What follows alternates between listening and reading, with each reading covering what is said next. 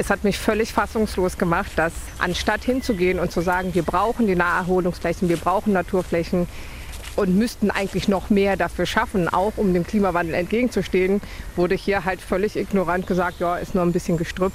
Wir haben gesehen, dass die Politik der 70er Jahre immer noch weitergeführt wird, dass man eben ins Grüne geht, weil da vermeintlich der wenigste Widerstand herrscht.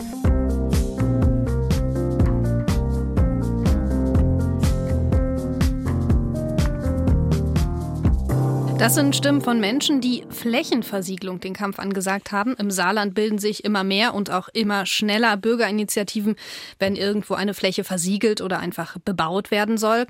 Und das kritisieren auch Umweltverbände. Es wird zu viel auf der Grünfläche gebaut, sagen sie. Aber wie groß das Problem im Saarland ist und was die Landesregierung gegen diesen Flächenfraß tut, darüber sprechen wir heute in das Zelt Mensch Wirtschaft mit mir, Yvonne Schleinhege und mit Lisa Krauser. Hi. Hi, schön, Lisa, dass du da bist. Du hast dich ja mit diesem Thema wirklich lange beschäftigt in den letzten Wochen und Monaten. Und man muss sagen, ja, Futter oder Input hattest du ja eigentlich wirklich genug. Mhm. Ähm, Im Saarland gibt es ein ganz bekanntes Beispiel. Das ist die Ansiedlung einer Batteriezellenfabrik, äh, Eswold, auf dem Linzer Feld. Das ist jetzt einfach ein stillgelegtes Feld äh, in Überherrn ähm, an der Grenze zu Frankreich. Da gibt es ja richtig, richtig Zoff. Mhm. Absolut, genau. Das ist ein Beispiel, wo es ja auch um richtig, richtig viel Fläche geht. Ich habe mir aber tatsächlich eher so die kleineren Beispiele rausgepickt. Von denen gibt es nämlich auch einige. Wir haben am Anfang Hanna Sören gehört. Die wohnt in Wadgassen-Horstenbach und hinter ihrem Haus sollen 700 Quadratmeter Waldfläche weg und ein paar Bäume für Parkplätze. Das ist jetzt wirklich nicht viel Fläche. Hanna Sören findet aber, das tut gar nichts zur Sache. Es ist nicht groß, aber es ist halt trotzdem Wald. Und die Bäume stehen hier schon lange und die sind wichtig. Ja, Hanna Sören wird aber auch als Anwohnerin sicherlich lieber, sage ich mal, auf Bäume schauen, äh, als auf irgendwie eine gerodete Parkfläche hinterm äh, Haus, ne? Klar, da lässt sich natürlich nur mutmaßen, wie viel Eigeninteresse dahinter steckt. Das frage ich mich immer bei allen äh, Bürgerinitiativen, die sich da bilden, ne? Und wie viel Sorge um die Natur da wirklich dahinter steckt. Hanna Sören sagt jedenfalls, dass sie sich aus Naturschutzgründen so gegen diese Rodung wehrt. Und sie meinte auch, dass sie es in diesem konkreten Fall einfach so gar nicht nachvollziehen kann, weil der Zweck, also neue Parkplätze, ihr absolut nicht einleuchtet. Weil es so tief und tief und tief unsinnig ist, dass ohne Not für die reine Bequemlichkeit ein Stück Wald geopfert werden soll. Und das können wir uns heutzutage einfach nicht mehr leisten. Ja, deshalb hat sie eine Bürgerinitiative gegründet mit dem Namen Rettet den Hostenbacher Wald. Und sie hat sich Unterstützung geholt vom VIF, der Volksinitiative gegen Flächenfraß im Saarland. Die hat sich zusammengeschlossen aus mehreren Bürgerinitiativen gegen Flächenversiegelung im Saarland. Also die sind richtig gut organisiert. Mhm. Der Sprecher ist Peter Riem, 66 Jahre alt, Rentner. Und ich habe ihn und Hanna Sören bei diesem Waldstück in Hostenbach getroffen und er argumentiert so. Wenn eine Fläche versiegelt ist, ist sie für die kommenden Generationen nicht mehr mehr nutzbar. Wir haben so viele kleine und auch größere versiegelte Flächen, die zu bebauen wären. Und eine Waldfläche, eine Wiesenfläche zu versiegeln, verbietet sich sowieso und in der heutigen Zeit schon an erster Stelle. Ja, er spielt wahrscheinlich auf den Klimawandel an, nehme ich an. Genau. Und welche Auswirkungen der konkret hat und welche Rolle der Boden dabei spielt, macht er an einem Beispiel fest. Die Starkregenereignisse an der A haben uns gezeigt, zu welchen Auswirkungen die fähig sind. Wir müssen da den Wald auch als Regenspeicher ansehen. Ein Waldboden kann ein Vielfaches an Regenwasser auffangen wie ein normaler Boden. Und auch darum muss der Wald geschützt werden. Ja, was für Auswirkungen diese Starkregenereignisse haben, haben wir ja gerade erst wieder gesehen. Ne? Mhm. Ich glaube, letzte Woche war es im Saarland, genau. äh, wo unter anderem in der Gemeinde Kleinblittersdorf äh, wieder das Wasser sturzbachartig die Straße runtergekommen ist. Mhm, genau, das erleben wir, muss man sagen, im immer kürzer werdenden Abständen, dass mhm. wir wirklich so Starkregenereignisse haben. Jetzt äh, kommen wir mal von dem Beispiel weg, die du gerade uns erläutert hast. Wie groß ist denn insgesamt dieses Problem im Saarland, Flächenversiegelung? Ich meine, eigentlich sind wir obwohl wir recht dicht besiedelt sind, dann doch ein recht grünes Bundesland, weil wir haben ja doch recht viel Wald. Genau, es gibt super viel Wald hier. 39 Prozent der Landesfläche besteht aus Waldboden. Einen höheren Waldanteil haben nur Rheinland-Pfalz und Hessen. Aber du hast gerade schon gesagt, das Saarland ist eben auch dicht besiedelt und damit dicht bebaut. Nach Angaben der Landesregierung sind etwa 10 Prozent der gesamten Fläche des Saarlandes versiegelt. Und damit ist es das am zweitstärksten zugebaute Flächenland in Deutschland, gleich mhm. hinter Nordrhein-Westfalen. Ähm, laut Bauministerium kommen jeden Tag im Schnitt bis zu 0,1 Hektar Fläche dazu. Das sind, ich habe das mal ausgerechnet, so 50 Fußballfelder, die äh, jedes Jahr neu versiegelt werden. Das ist echt viel. Ja, wo, also wo aus Wald, Acker oder Wiesenboden Beton oder Asphalt wird. Wobei man sagen muss, das klingt viel. Im bundesweiten Vergleich ist es aber noch eine recht okay. geringe Steigerung. Ähm, ich wollte mir das nämlich mal so einordnen lassen und Dirk Löhr, ähm, der ist ähm, Professor für Umweltwirtschaft am Umweltcampus, am Umweltcampus Birkenfeld, der forscht zu den Themen Land und Boden und der hat diese Zahlen so eingeordnet. Das ist gar nicht so schlecht. Allerdings muss man sehen, dass wir von einem ziemlich hohen Niveau herkommen. Also, wenn man sich das absolute Niveau der Siedlungs- und Verkehrsfläche an der gesamten Landesfläche ansieht, da sind wir deutlich über dem Bundesdurchschnitt. Was jetzt das Wachstum angeht, sind wir aber auch deutlich darunter. Allerdings muss man auch sehen, dass wir hier im Saarland eine schrumpfende Bevölkerung haben. Die Millionendecke haben wir jetzt durchschlagen nach unten und es wird noch weiter nach unten gehen. Mit anderen Worten, es besteht kein Anlass zum Jubel. Wir müssen an dem Thema weiter dranbleiben. Ja, und das finden auch Umweltverbände wie zum Beispiel der BUND. In Saarbrücken ist Ronald Malta da sehr aktiv für den BUND. Der organisiert regelmäßig Infoveranstaltungen zu diesem Thema. Und ich war vor ein paar Monaten dabei, als er Anwohner darüber informiert hat, dass in Saarbrücken am Homburg, genau gesagt im Sauerbrot, möglicherweise ein Stück Wald gerodet werden soll für ein neues Wohngebiet. Ähm, da hat ein Investor Interesse bei der Stadt bekundet. Gut, das kann man verstehen, weil wie überall suchen ja gerade zum Beispiel junge Familien im Saarland händeringend Wohnungen und auch Wohnraum oder ein Haus. Natürlich natürlich klar, in der Stadt mhm. gerne und gut gelegen. Und man muss auch sagen, für die Familien äh, wird es schon auch immer schwieriger, wirklich dann auch ein Grundstück oder ein Haus zu finden, das auch ihren Bedürfnissen irgendwie entspricht. Auf jeden Fall. Also von daher gibt es bestimmt, wie du sagst, viele Familien im Saarland, die freuen sich total, wenn sie sehen, irgendwo entsteht ein neues Wohngebiet, gerade in der Stadt. Ronald Malter ist aber der Meinung, dass dafür kein Wald gerodet werden muss. Er argumentiert, es gibt genug Baulücken und alte leerstehende Häuser im Saarland, vor allem auf den Dörfern. Ähm, und diese Baulücken und Leerstände müssten erstmal genutzt werden, bevor man dann irgendwo Wald rodet oder auf der grünen Wiese baut. Und deshalb fordert er ein Baulücken- und Leerstandskataster. Man hat das zum Beispiel in Stuttgart gemacht und da hat man sämtliche Baulücken erfasst. Und da kommt natürlich immer das Argument, ja, die gehören jetzt Privatleuten, wollen die überhaupt verkaufen? Man hat das ganz geschickt gemacht. Wenn jemand seine Grundsteuern zahlt, kriegt er eine Rechnung und da liegt dann gleich der Prospekt bei, wenn Sie Ihre Baulücke verkaufen wollen oder wenn Sie sie bebauen wollen, beraten wir Sie. Es gibt ein eigenes Beratungsbüro, deswegen fordern wir als BUND, das muss auch hier in Saarbrücken möglich sein. Ja, bisher gibt es sowas in Saarbrücken nicht. Äh, auch saarlandweit ähm, haben wir sowas nicht. Laut dem saarländischen Wirtschaftsministerium ist äh, immerhin ein Kataster für alle gewerblichen Brachflächen in Planung. Was Baulücken und Leerstände für Wohnzwecke angeht, äh, sollte jede Kommune einen mhm. eigenen Überblick haben, hat der saarländische Wirtschaftsstaatssekretär Jürgen Barke von der SPD mir gesagt. Das muss jetzt sauber zusammengetragen werden. Die Instrumente dafür sind zum Beispiel der Landesentwicklungsplan Siedlung und der Landesentwicklungsplan Umwelt, die ja in einem Produkt jetzt auch demnächst das Licht der Welt erblicken sollen. In diesen Werken wird dann das komplette Leerstandsgeschehen abgebildet sein. Ja, und hier sind wir bei einem ganz spannenden Punkt, der wirklich sehr zentral mhm. ist bei dieser ganzen Geschichte, beim Landesentwicklungsplan.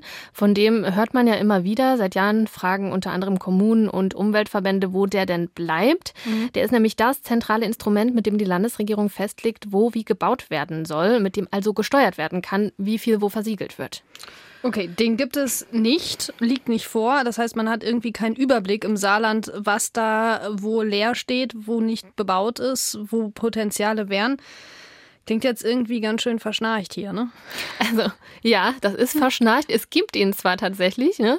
aber der ist super verstaubt. Also, der ist über 15 Jahre alt. So ein Plan soll alle 10 bis 15 Jahre erneuert werden, weil sich ja einfach die Umstände ändern. Also, vor 15 Jahren war ja zum Beispiel ähm, der Klimawandel auch noch nicht so präsent genau. wie ja. jetzt.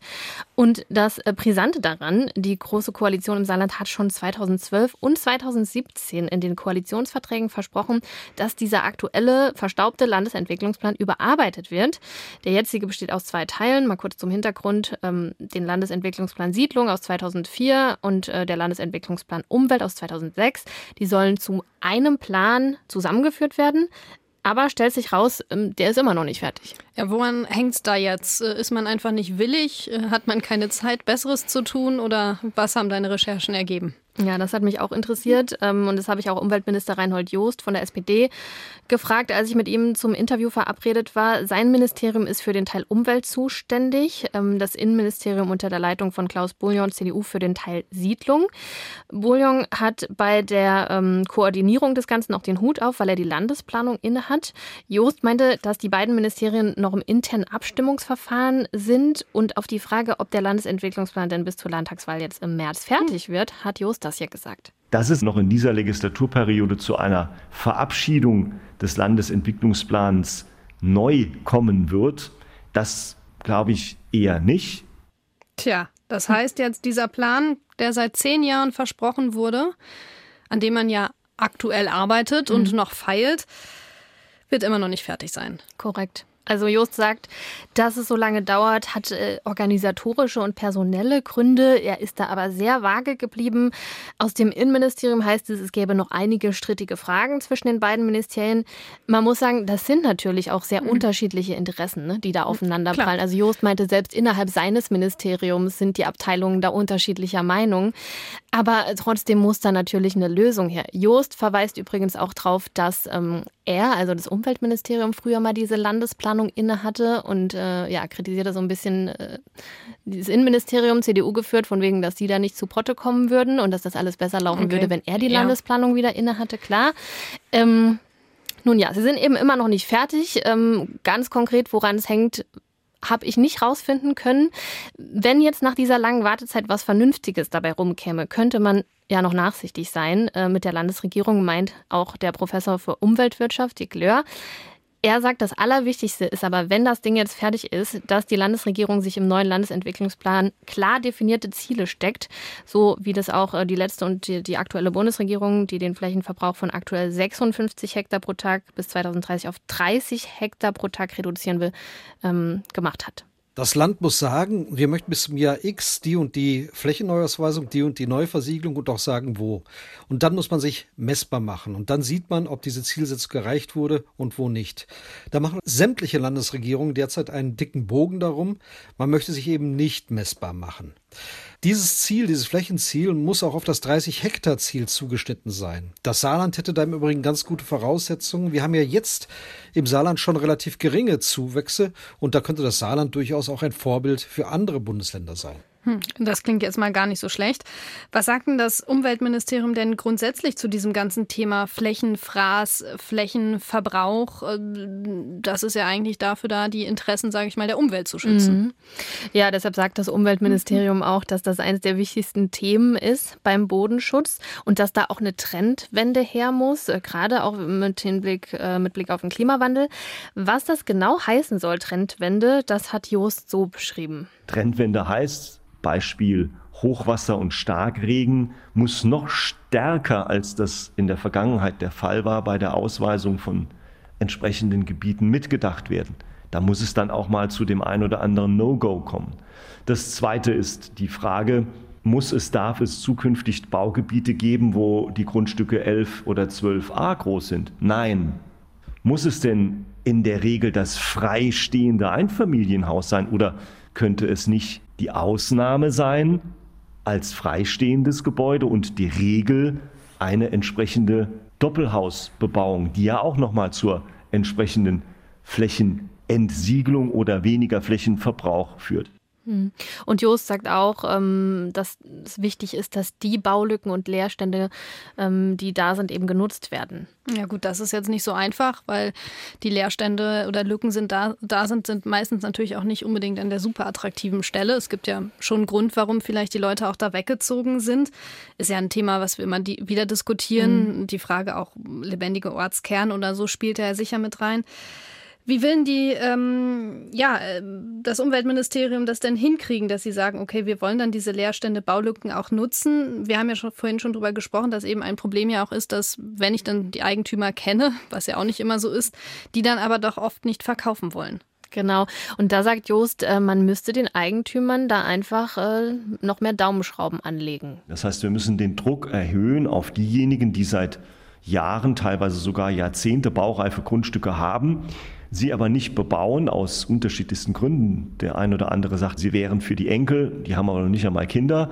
Andere haben sie als Spekulationsobjekt und da muss man ran.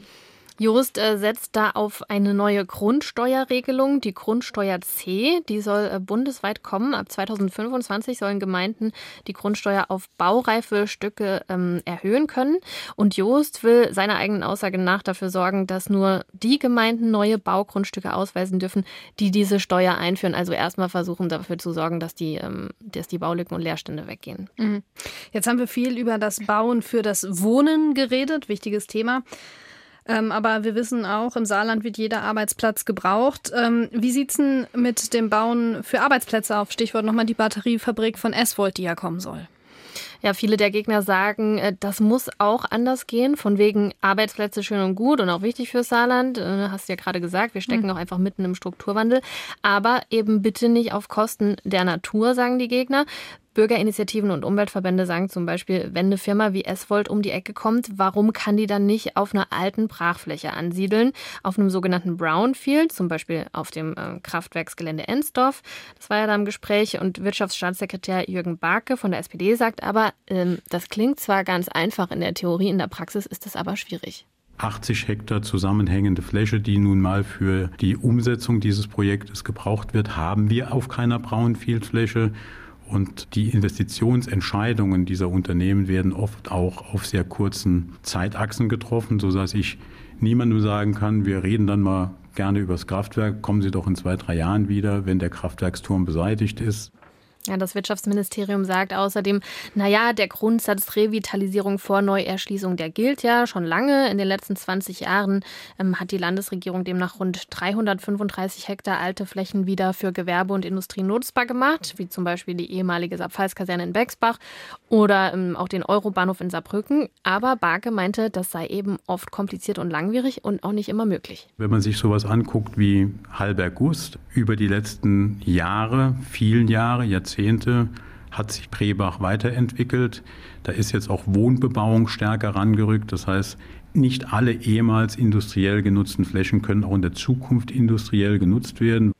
Ja, deshalb sagt Wirtschaftsstaatssekretär Barke, wie übrigens auch Umweltminister Joost, ganz ohne Bauen auf der grünen Wiese wird es nicht gehen. Hm, jetzt ist es aber so, zumindest in der Theorie, dass ja eigentlich, wenn Fläche versiegelt, sprich bebaut wird, dann das ja auch immer in irgendeiner Form ausgeglichen werden muss.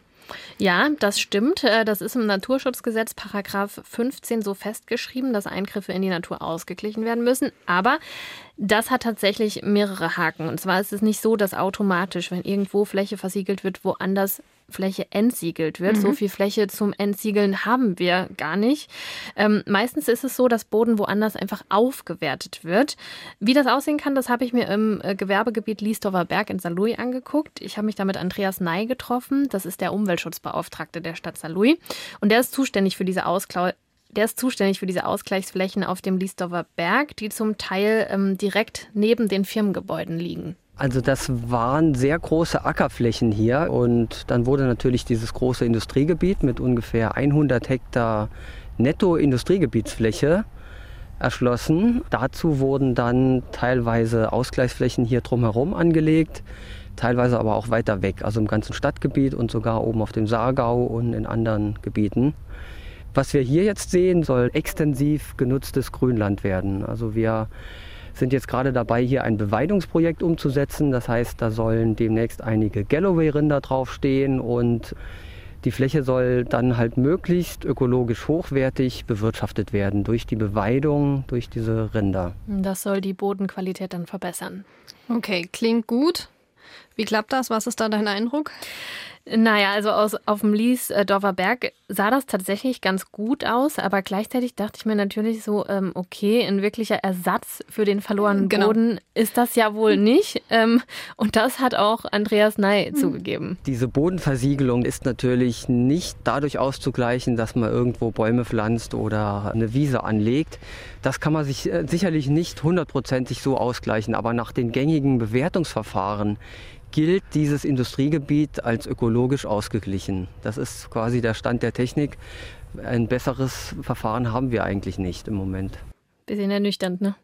Total, vor allem wenn man, vielleicht sollte man das an dieser Stelle einmal ganz kurz sagen, äh, sagen muss, dieser Liesdorfer Berg ist ein gigantisches mhm. Industriegebiet. Ne? Also da sind mehrere tausend, mehrere hundert bis sogar bis über weit über 1000 neue Arbeitsplätze entstanden, haben sich mehrere große Unternehmen angestellt, ein großes Küchenwerk. Also da ist richtig Fläche versiegelt genau. worden. Und da klingt jetzt und jetzt grasen da noch drei Rinder und ja. alles ist gut, ne? Also genau.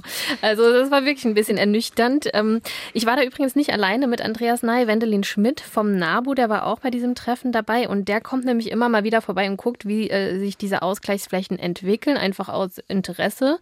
Ähm, und er achtet vor allem da auf die Artenvielfalt, weniger als auf die Boden Bodenqualität. Und der sagt ja, in den letzten Jahren haben sich hier auch einige neue Tierarten angesiedelt, zum Beispiel die Uferschwalbe.